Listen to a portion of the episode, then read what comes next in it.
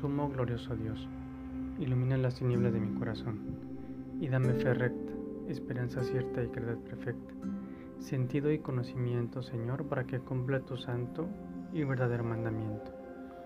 Hoy Jesús expulsó un demonio a una persona que estaba muda, y algunas de las personas que presenciaron este acto estaban calumniando y de cierta manera acusando porque le insinuaban que él pertenecía al mal al expulsar a los demonios. No cabe duda que la tentación es el lagar perfecto, la tierra fértil para lograr caer en pecado.